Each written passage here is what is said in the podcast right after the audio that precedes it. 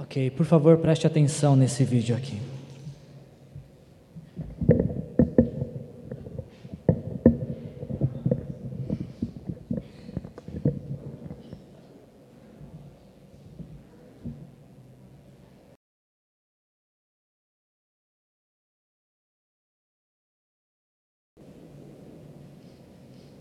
Nunca poderei esquecer o que eu vi. Me desculpe, eu ainda não sei o seu nome. Eu sou Jesus. Você é perigoso? Talvez para alguns. Eu ouvi. Foi incrível. Quero saber se temos um problema, Nicodemos.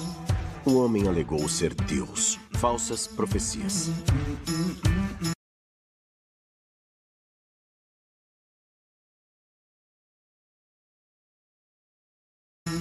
Então eu pergunto de novo. Temos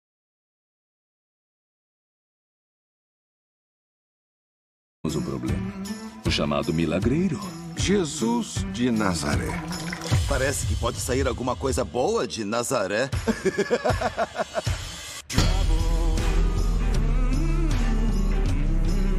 Isso não é para você. Isso é diferente. Acostume-se com o diferente. Nós não escolhemos ele. Ele nos escolheu. Eu vejo você. Eu não gosto nada desse homem. Siga-me. E o senhor verá mais. Eu era de uma forma e agora sou completamente diferente. E o que aconteceu entre uma coisa e outra foi ele. Chegou a hora. Vamos.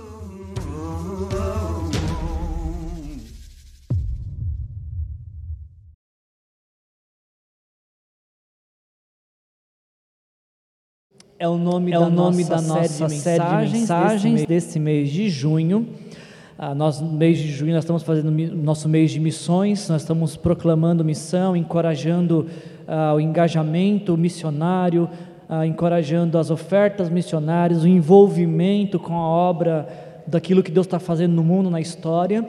E a série que vai nos ajudar nesse mês a fazer essa proclamação missionária essa série The Chosen, que é uma série de streaming que você pode baixar o aplicativo no seu celular e assistir completamente. Essa série ela ela fala do encontro que algumas pessoas tiveram com Jesus e a partir desse encontro como que elas se engajaram na proclamação do evangelho. E essa série nos desafia a isso, a pensar o que acontece quando alguém se encontra com Jesus. Você saberia dizer para mim o que acontece quando alguém se encontra com Jesus?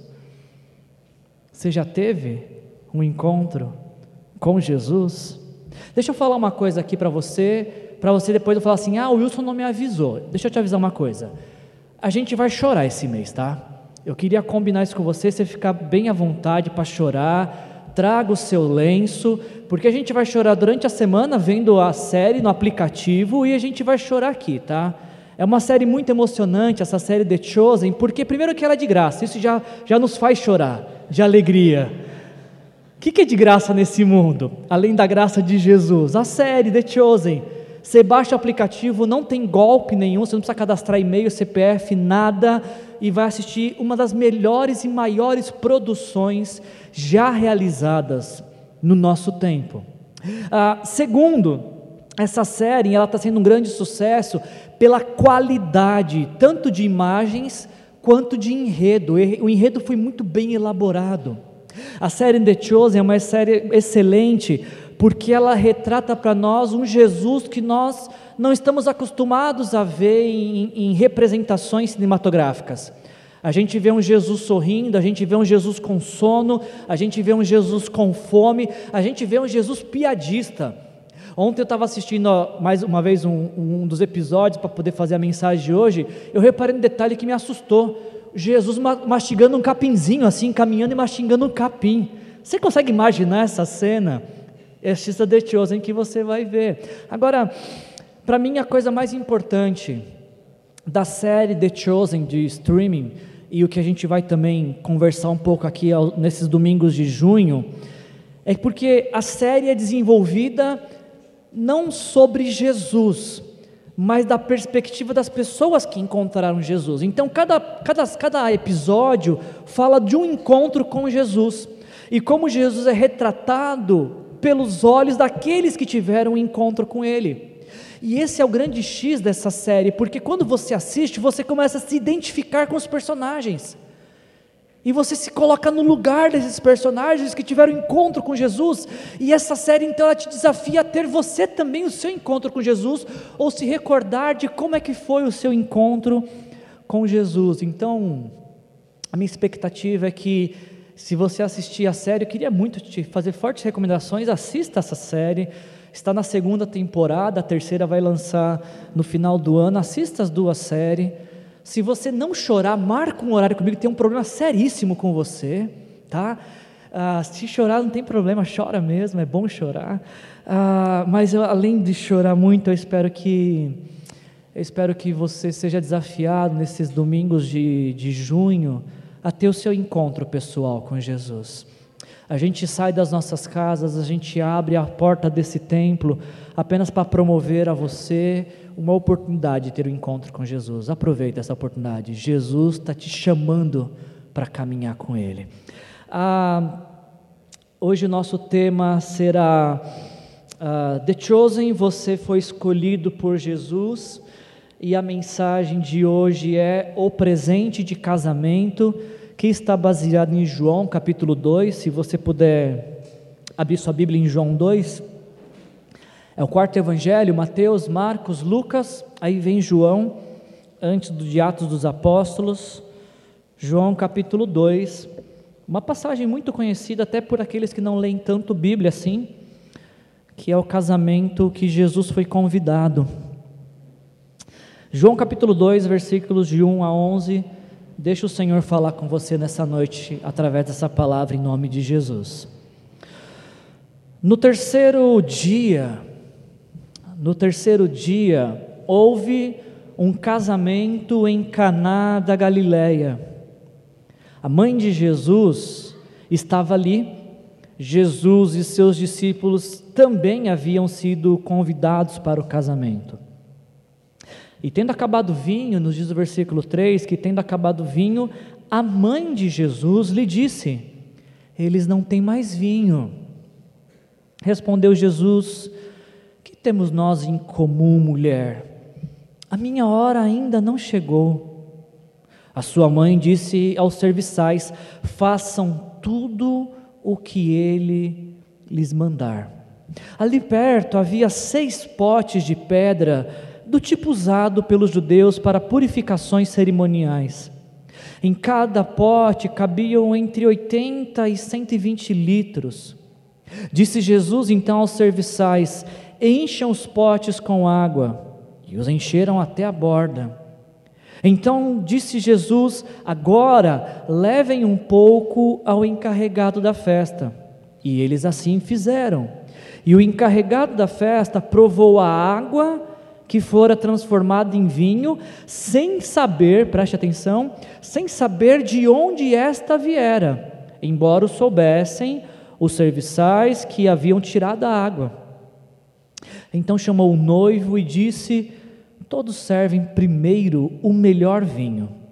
E depois que os convidados já beberam bastante, o vinho inferior é servido. Mas você guardou o melhor até agora.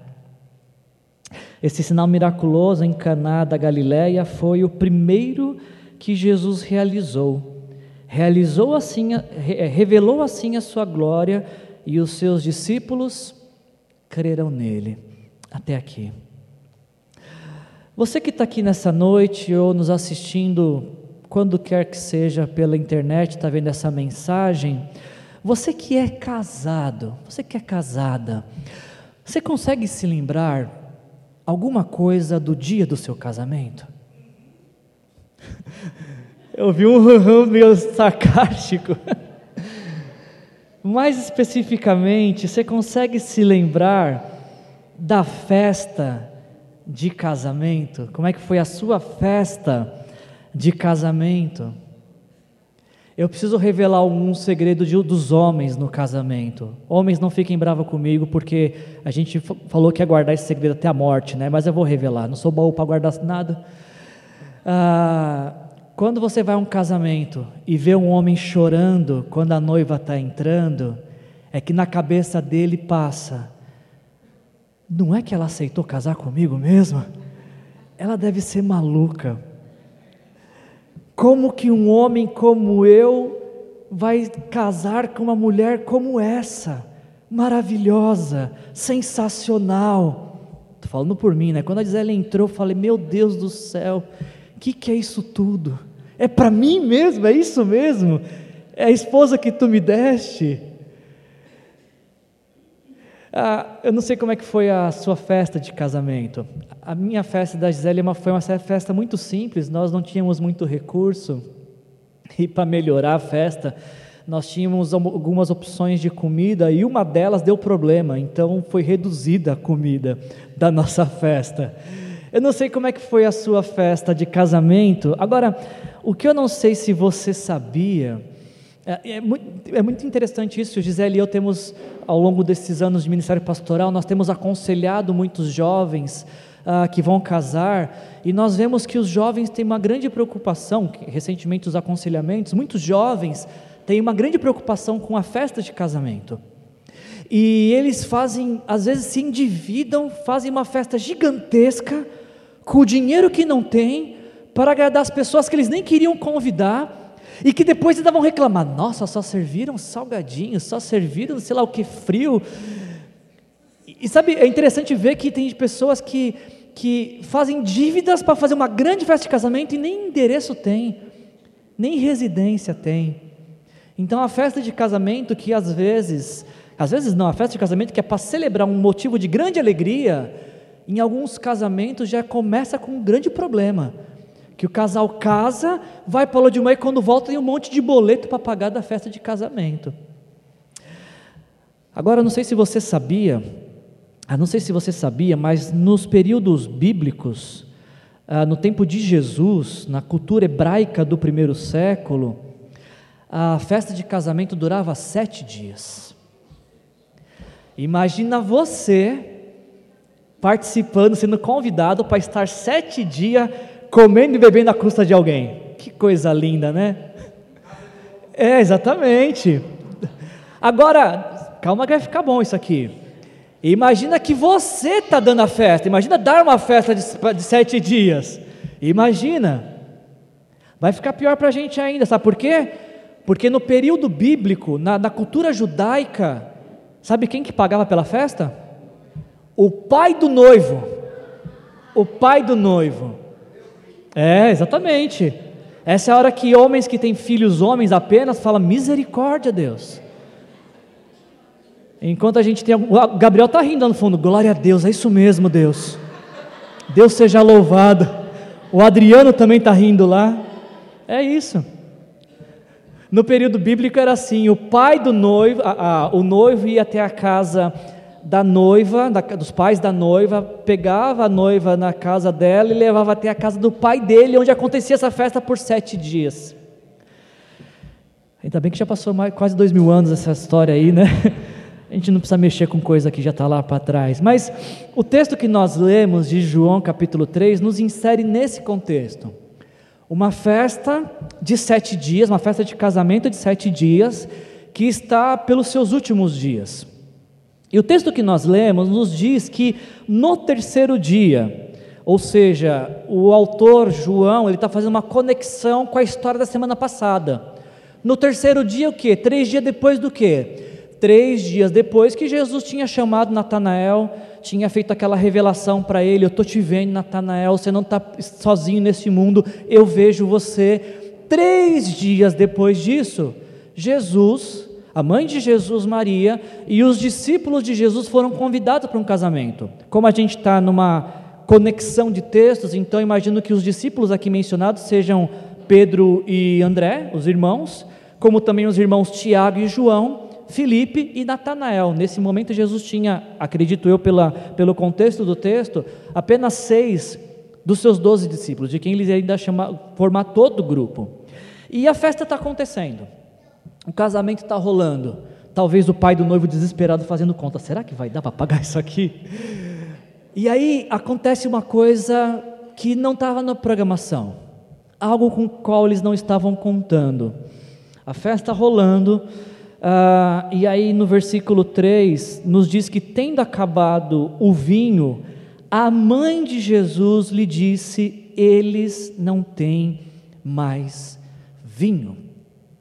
A, a gente está separado por milhares de anos essa história, então talvez a gente precise entender um pouco do contexto, do que estava se dando ali. Uma família, quando ia casar, aquilo dava início a uma nova família, e aquela primeira imagem do casamento é a imagem que a família levaria. E o vinho, no contexto bíblico, ele tem uma simbologia de alegria. Acabar o vinho para uma família que está começando, para aquele jovem casal, seria uma tragédia social. Talvez aquela, aquele jovem casal ia ser conhecido dali para frente como o casal que planejou mal seu casamento. A família do pai do noivo seria conhecida como a família que não proveu para o filho poder casar de maneira correta. Seria uma tragédia, seria o casamento do vinho que acabou, a família que não conseguiu proporcionar tudo que era necessário para a celebração do dia mais importante das pessoas, que é o seu casamento. Seria uma vergonha pública para aquela família que estava começando começar já sem conseguir concluir uma festa, a festa de casamento. E, e olhando para essa história, eu fico pensando quantas vezes não acontece a mesma coisa comigo e com você, quantas, gente, quantas a gente não passa por situações parecidas. Às vezes também acaba o vinho na nossa vida, acaba a alegria, acaba o vigor, acaba a paz, acaba a, a esperança. Assim como este casal, às vezes no meio da nossa vida também acaba a alegria também acabam os motivos de festa, também acabam os sonhos, enfim, ah, se nós pudéssemos ah, prever as coisas inesperadas, nós não deixaríamos secar, mas às vezes as, as nossas fontes também secam. E a grande pergunta que esse texto nos faz é: o que eu e você fazemos quando o vinho acaba? Quando em nossas vidas acaba a alegria, o que, que a gente faz? Quando em nossas vidas acaba a esperança, o que a gente faz? Quando em nossas vidas estamos diante de algo que parece insolucionável, o que é que a gente faz? A gente não sabe exatamente se Maria ela estava envolvida na organização da festa. O texto só diz que ela era convidada. Então, por ser convidada, talvez ela fosse próxima à família dos noivos. E sabe, é muito interessante essa postura de Maria. O que Maria faz aqui no versículo 3 é um exemplo para nós seguirmos. Porque Maria, como muitas pessoas fazem, quando acaba o vinho, ela poderia simplesmente se virar e começar a criticar. E falar: Nossa, que festa é essa, hein? Nem tem vinho para durar todos os dias. Nossa, que casal despreparado, desqualificado, querem casar e nem vinho conseguem prover para a festa. Maria poderia fazer como muitas pessoas fazem em nossos dias, de identificar um problema e fazer uma crítica destrutiva, e fazer uma exposição da pessoa. Maria poderia, como muitas pessoas nos nossos dias, achar algo que não está correto e se juntar a um grupo que vai começar a criticar o que não está correto.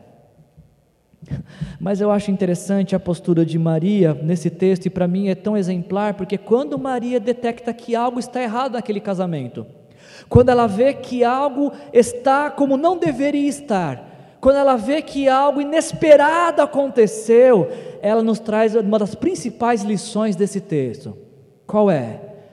Corre para Jesus. Quando o vinho acaba, vai até Jesus. Quando a alegria cessa, vai até Jesus. Quando o vigor chega ao fim, vai até Jesus. É o que Maria faz. Ela não fica com problema, ela não fica lamentando pelo problema, ela não fica reclamando do problema. O que, que ela faz? Ela vai até Jesus. Ela se dirige a quem pode resolver, a quem tem resposta para tudo, a quem tem solução para tudo. Será que eu e você a gente tem essa mesma postura? Quando o vinho acaba, será que é a Jesus que a gente recorre? Quando a gente tiver um problema, será que é para Jesus que a gente reporta? Grande lição que Maria nos ensina nesse texto. Agora, o, esse, uma coisa que é inquietante nesse texto bíblico e que é, tem sido motivo de discussões por longo dos anos por muitos teólogos é porque a construção que vem a partir daqui parece não fazer sentido. São três frases que parecem tão desconexas uma da outra. Porque Maria chega para Jesus e fala: O vinho acabou. Jesus diz para ela: O que nós temos em comum, mulher? A minha hora não chegou. E ela fala: Façam o que ele mandar. Lendo inicialmente, parece que não faz sentido nenhum esse texto. Parece que Maria está falando uma coisa, Jesus está falando outra coisa, e Maria pensou em outra coisa. Quando você lê esse texto aqui, e você se depara com Jesus falando para a mãe dele, para Maria, o que temos nós em comum, mulher? Qual que é a primeira impressão que você fica? Muitas pessoas se, dirigiram, se dirigiram para mim olhando esse texto falando, oh, Wilson, a gente sabe que Jesus é santo, não peca, que ele é perfeito, mas não foi rude ou pesado se dirigir à mãe dele por mulher? Faz o teste, liga para tua mãe e fala, ô mulher, como é que você acha que ela vai responder?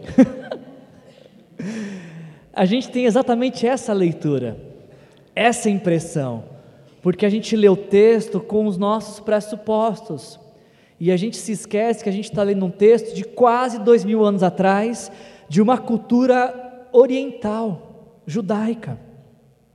Para nós, seria talvez desrespeitoso falar para nossa mãe: Ô mulher! Para a esposa, com certeza dá problema, para a mãe, talvez também dê. Mas no contexto bíblico, no contexto bíblico, isso não é um problema, é tão pouco um desrespeito. A gente vai ver alguns outros textos bíblicos que Jesus se dirige a outras mulheres dessa forma. Para a mulher samaritana, ele diz isso em João capítulo 4. Para a mulher que foi pega em adultério no templo, uh, foi levada ao templo para julgamento, em João capítulo 8 ele diz isso. Uh, novamente para Maria, quando ele está sendo crucificado, então ele se dirige para o discípulo João e fala: João, é, Homem, aí está tua mãe como que dando a João, seu discípulo, toda a, a recomendação para cuidar de sua mãe Maria. E ainda na ressurreição, ele se vira para Maria, talvez a Maria Madalena, e, e pergunta por que, que ela está com medo. Então, se dirigir a uma mulher, pelo título mulher, no contexto bíblico, não é desrespeitoso. Mas o que eu quero que você chamar a sua atenção não é pela palavra de Jesus, mulher. Até porque se tem uma mulher na Bíblia que deve, deve ser chamada de mulher, como um perfil de mulher, como um exemplo de mulher, essa mulher é Maria. Não tem mulher que mereça tanto reconhecimento e, e, e seja tão digna de, de, de reconhecermos os seus feitos como Maria. A Bíblia vai nos dizer que a Bíblia pode ser resumida, a história bíblica pode ser resumida basicamente pela história de duas mulheres. Quando você vai no começo da Bíblia, você tem a história de uma mulher que desobedeceu a Deus e, por ter desobedecido a Deus, trouxe condenação ao mundo. A gente lê lá em Gênesis capítulo 3, alguns versículos, diz que quando a mulher, a primeira mulher que existiu, Eva, ela viu que a árvore parecia agradável ao paladar, era atraente aos olhos e, além disso, desejável para dela se obter uh, discernimento, tomou do seu fruto, comeu e deu ao seu marido, que comeu também. Então o Senhor perguntou à mulher: O que foi que você fez? E respondeu a mulher: A serpente me enganou e eu comi. Então o Senhor declarou à serpente: Porém, inimizade entre você e a mulher, entre a sua descendência e o descendente dela, não os descendentes, o descendente dela, este lhe ferirá a cabeça e você lhe ferirá o calcanhar. Na vida de Maria, se cumpre essa profecia bíblica lá de Gênesis. Porque Eva desobedeceu, e ao ter desobedecido, também levou seu marido a desobedecer, e ambos desobedeceram, e o pecado entrou no mundo. Só que quando Maria, ela se sujeita, se submete a, a fazer parte do plano de Deus na história, ela permite que Jesus venha ao mundo para nos salvar. Então, em Maria, a mulher Maria, nela se cumpre essa profecia. Jesus vem ao mundo através dela. O título mulher cabe muito bem, é muito apropriado para Maria. O que eu queria chamar a sua atenção nesse texto não é tanto para a palavra mulher. O que eu queria chamar a sua atenção nesse texto é o que é dito antes da palavra mulher e o que é dito depois da palavra mulher. O que, que Jesus diz antes da palavra mulher? O que nós temos em comum. Essa, essa frase ela é uma frase de difícil tradução. Não existe nenhum tradutor bíblico que fique satisfeito com a, ao traduzir essa frase.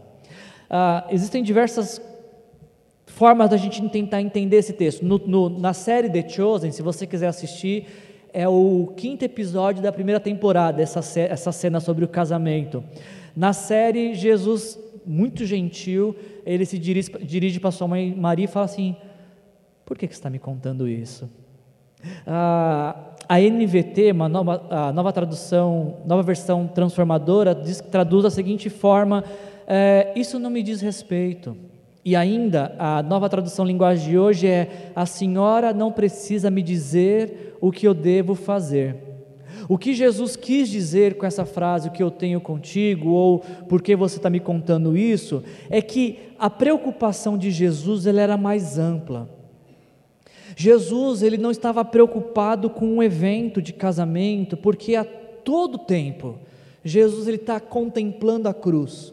Jesus ele está focado na missão que o Pai lhe confiou, que é morrer na cruz, que é chegar à cruz e morrer lá por nossos pecados.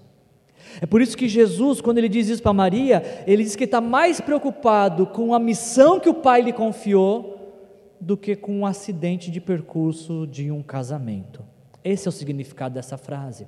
Agora, isso é reforçado pela frase que ele diz depois: ele diz, A minha hora não chegou. Essa expressão, a minha hora, ela é muito repetida no Evangelho de João. Ele, Jesus fala por seis vezes. Por seis vezes ele usa essa expressão, a minha hora não chegou. E todas as vezes que Jesus está falando da hora dele, qual que é a hora de Jesus? É a hora que ele vai para a cruz. É a hora que ele vai morrer pelos meus pecados. É a hora que ele vai morrer no seu lugar. É a hora que ele vai falar: Pai, a condenação que é deles eu estou assumindo, eu vou pagar esta conta, essa dívida. Esta é a hora de Jesus. É com isso que ele estava preocupado. É como se Maria estivesse dizendo para Jesus: Filho, que tragédia, acabou o vinho.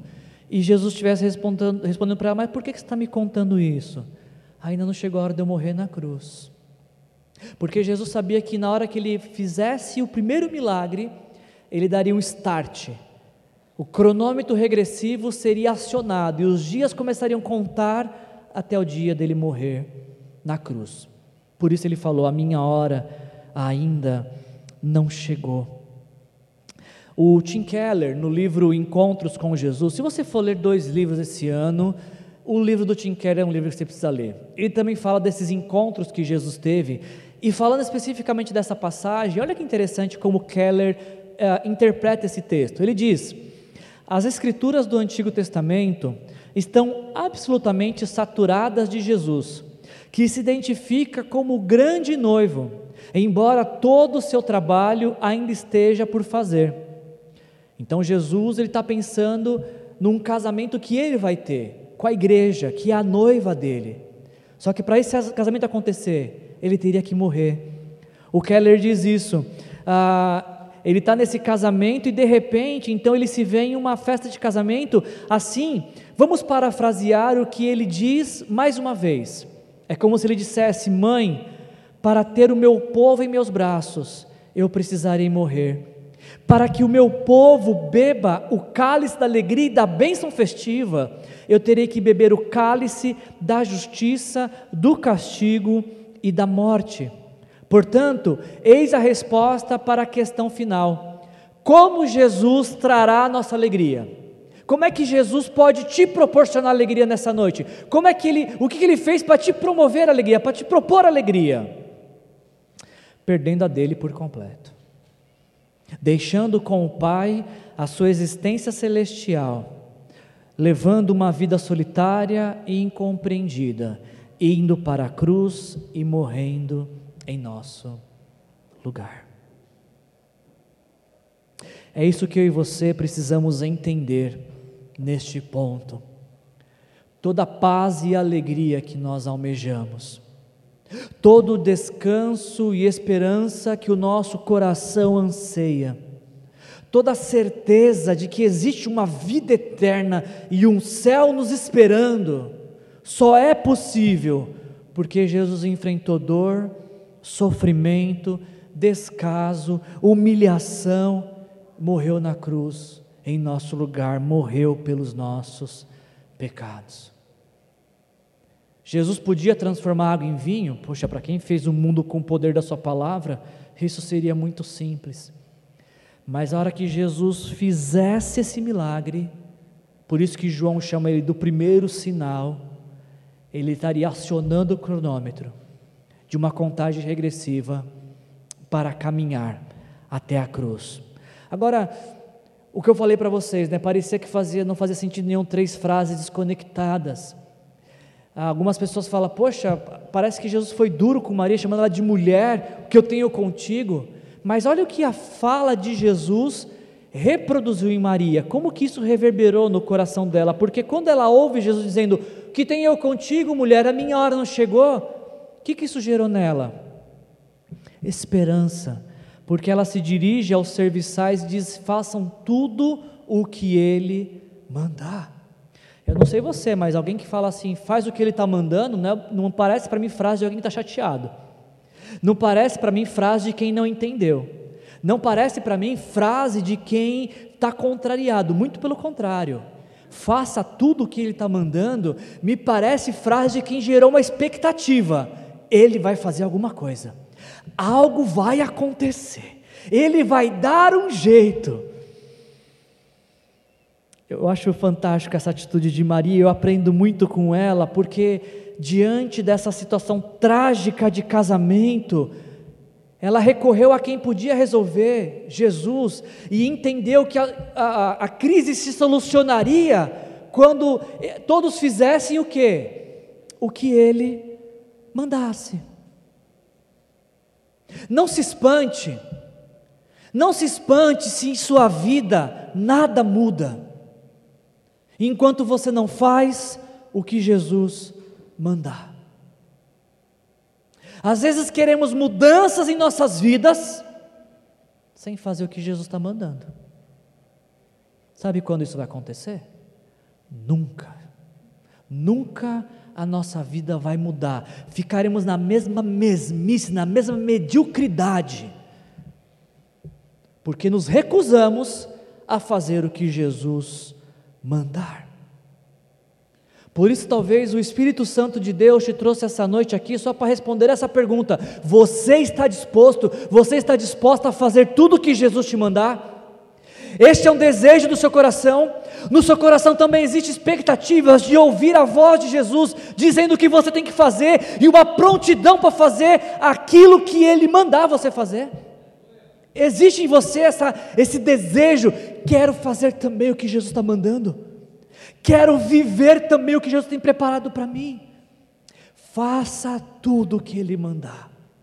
Faça absolutamente tudo o que Ele mandar e a sua vida jamais, jamais será a mesma. Algo novo vai acontecer na sua vida quando você fizer o que Ele mandar. Algo diferente vai acontecer no seu lar, na sua casa, quando você fizer o que Ele mandar.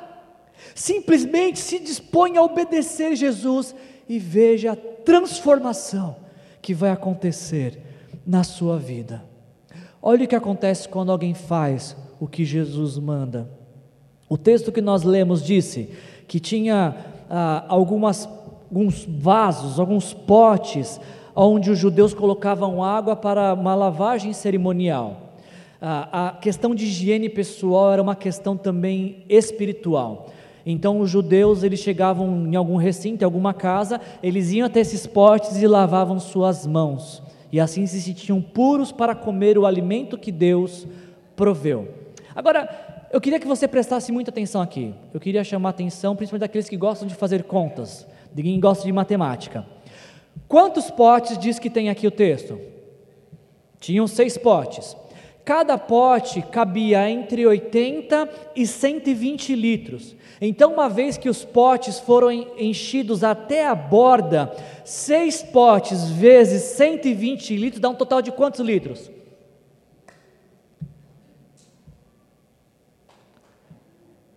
Setecentos e 720 é, é vinho pra caramba, hein? Haja vinho. Esses serviçais estão com 720 litros de água.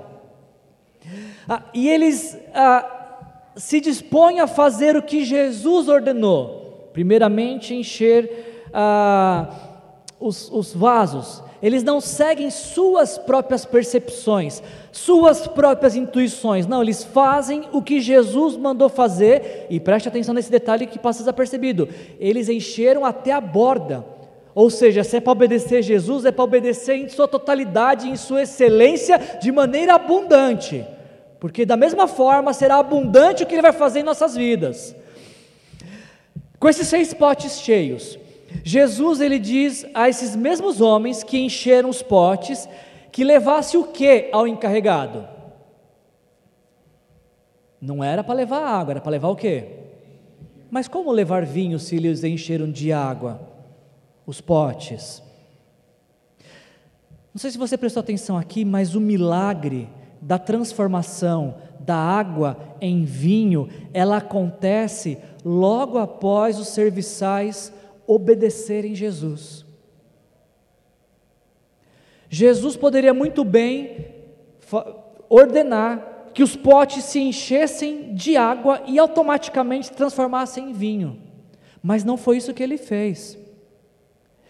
Este milagre neste casamento só aconteceu porque esses homens obedeceram o que Jesus mandou eles fazer. E detalhe, o milagre não aconteceu antes deles obedecerem. Não é que tinha vinho lá nos potes e eles levaram vinho para o encarregado. Não, tinha água. Somente quando eles foram levar é que tinha vinho. Você está entendendo o que está acontecendo aqui? Algumas coisas só acontecem em nossas vidas, milagres de Deus acontecem em nossas vidas, não é antes da nossa obediência, é depois. E não é assim, ah, Wilson, então é, é, é pela minha obediência que, que Deus opera. Não, é pela graça dele. Mas Ele está esperando você obedecer, para que você entenda que quem faz é Ele, e é na hora dele, e não é para trocar de barganha, eu obedeço e o Senhor abençoa. Não, eu te amo, por isso obedeço. E Deus abençoa. É isso que acontece nesse texto. E agora chega na parte que eu mais gosto dessa história. Essa é a parte que eu mais gosto da história. A gente vai caminhando para o final da mensagem. Porque quando esses serviçais obedecem tudo o que Jesus está falando e levam vinho até o encarregado da festa, ele prova e fica espantado. Pergunta: quem é que tinha que estar preocupado e verificando se o vinho estava dando conta ou estava acabando? Era o encarregado, era o cerimonialista. A festa tinha um cerimonialista, tinha uma pessoa responsável para cuidar da festa. E a pessoa que estava responsável para cuidar da festa não se deu conta que a festa estava perto de chegar ao caos. Isso nos ensina que quando as pessoas que devem cuidar não estão cuidando, Deus não deixa passar desapercebido, Ele está cuidando. Nada passa desapercebido do cuidado de Deus. Pode ser que o encarregado da festa, que devia estar preocupado com isso, não estava, não estava cuidando, mas Jesus estava cuidando. Jesus estava provendo algo para aquela festa ser transformada, um cuidado melhor e maior. Tanto que quando o encarregado da festa prova, ele fala: Meu Deus do céu, que vinho que é esse? Agora era que a gente ia começar a beber quase que vinagre, e a gente está bebendo vinho, o melhor vinho. Nem o que me deixa maravilhado nessa parte do texto, versículo, versículo 9 diz que o encarregado da festa provou a água que foi transformada em vinho sem saber de onde este veio.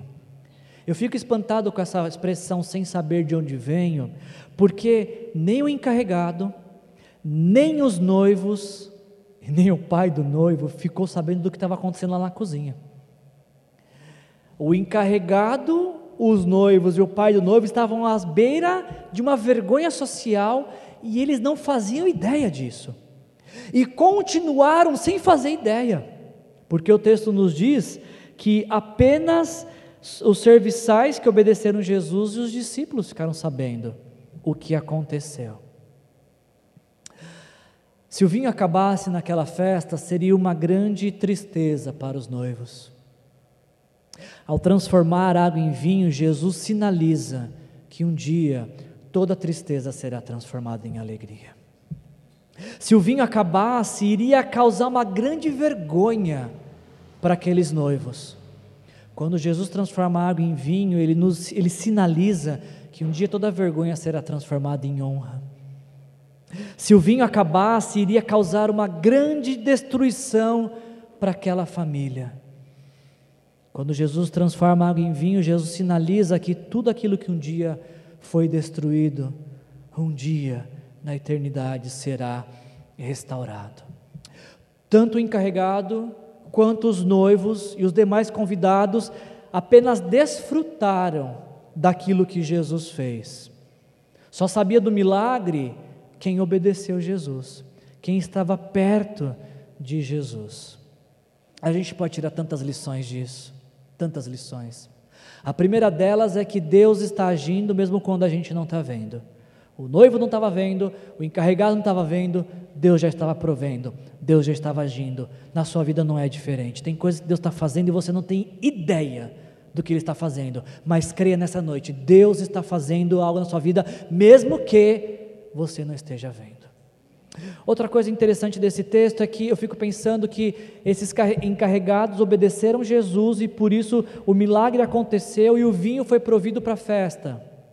Isso me ensina que quando eu obedeço Jesus, outras pessoas também são abençoadas. O vinho não era para os serviçais, era para a festa.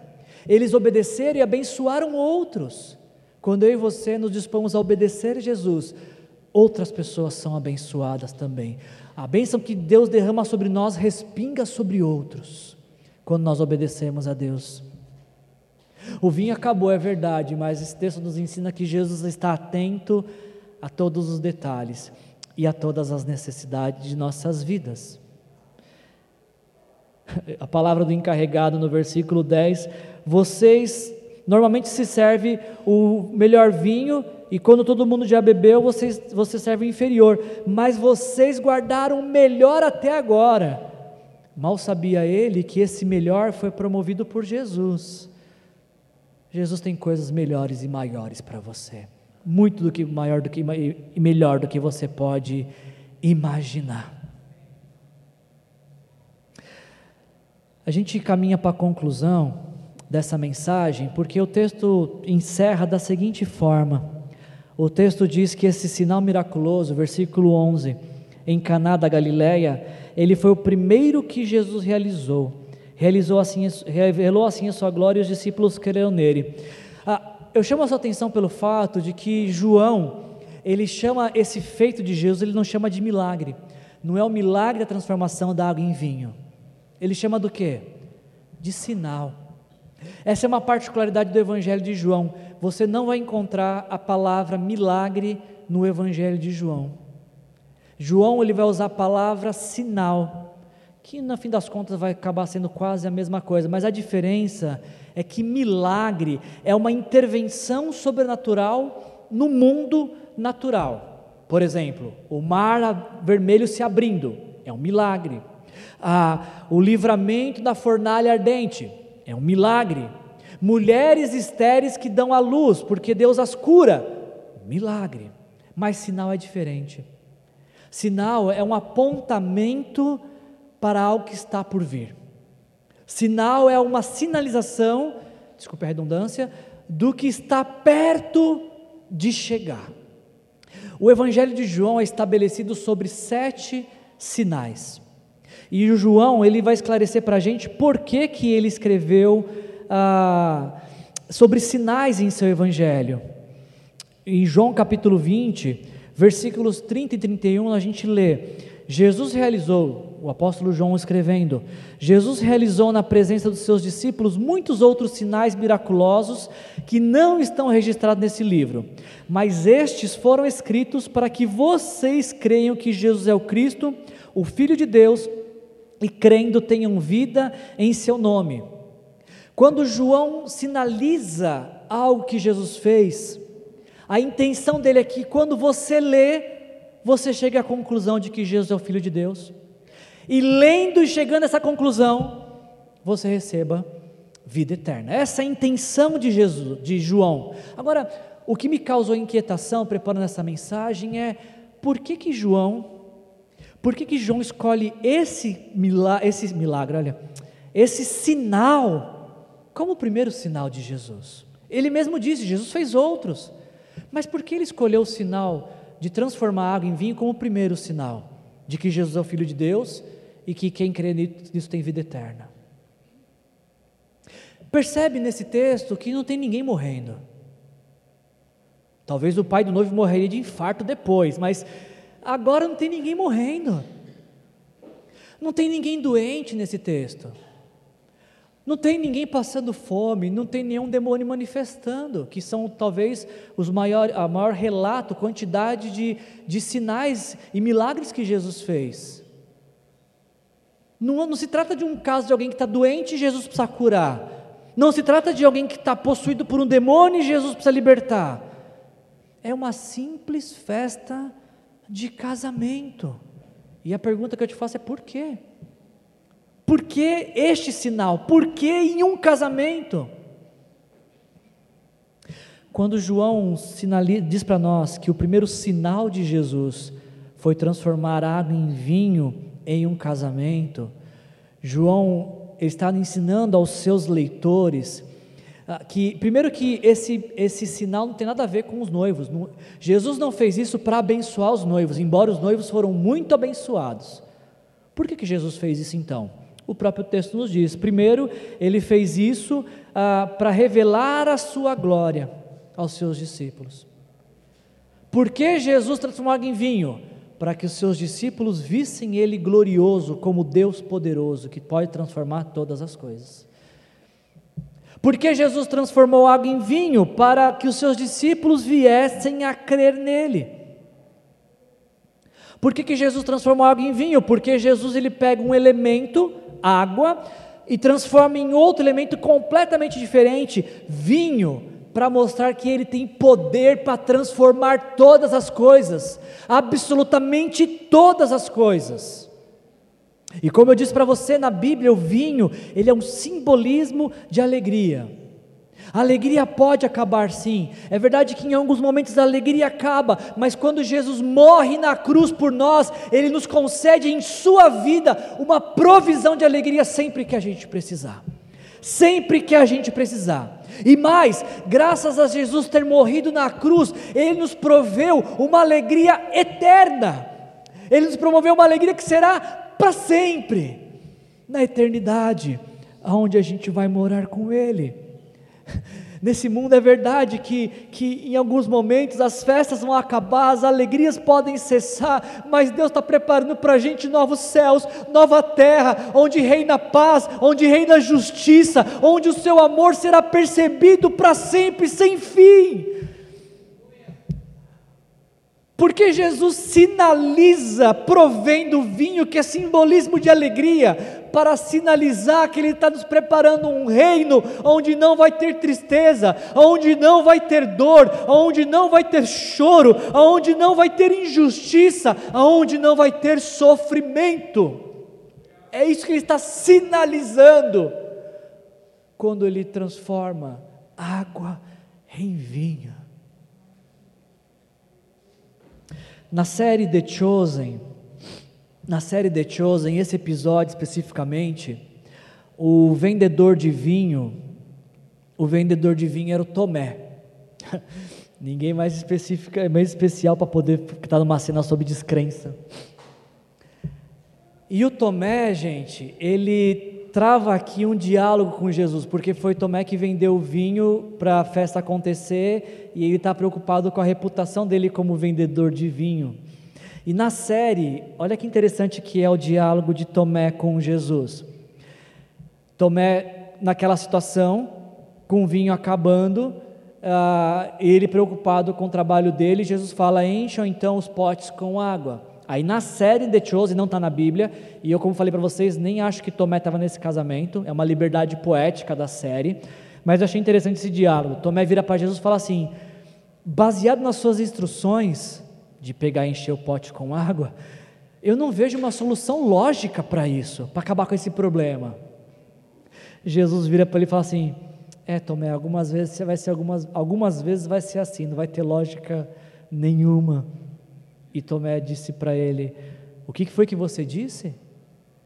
Aí Jesus responde: Eu não repreendo você, Tomé. É bom fazer perguntas, buscar entendimento. E aí Jesus diz para Tomé: Junte-se a mim, e eu mostrarei uma nova forma de contar e medir, uma forma diferente de ver o tempo.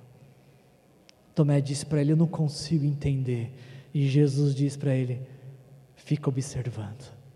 E é nesse momento, então, que Jesus transforma a água em vinho. Deixa o Tomé, pelo menos na série, né? E os serviçais, os discípulos boquiabertos com aquele sinal maravilhoso. Enquanto o cerimonialista e os pais do noivo, os convidados em geral, só ficam impressionados pela qualidade, pela qualidade do vinho. E aí essa cena termina da seguinte forma: essa cena termina com uma das pessoas que estava a sócia de Tomé, ela chega para ele e fala assim: Eu não posso fingir que eu não testemunhei o milagre. Quem é este homem? Quem é ele? Ele nos deu mais do que nós precisávamos. Ele nos deu muito mais do que nós precisávamos. Sabe, nem sempre a gente vai entender porque a alegria acaba, mas a gente pode ter certeza que Jesus vai fazer ela voltar de uma forma melhor e quantas vezes forem necessárias. Você crê nisso? Assim como Tomé, assim como Tomé, pelo menos, da série The Chosen, eu quero te convidar a atender o convite de Jesus, a se juntar àquilo que Jesus está fazendo no mundo, na história. Deixa que Ele te mostre uma nova forma de viver.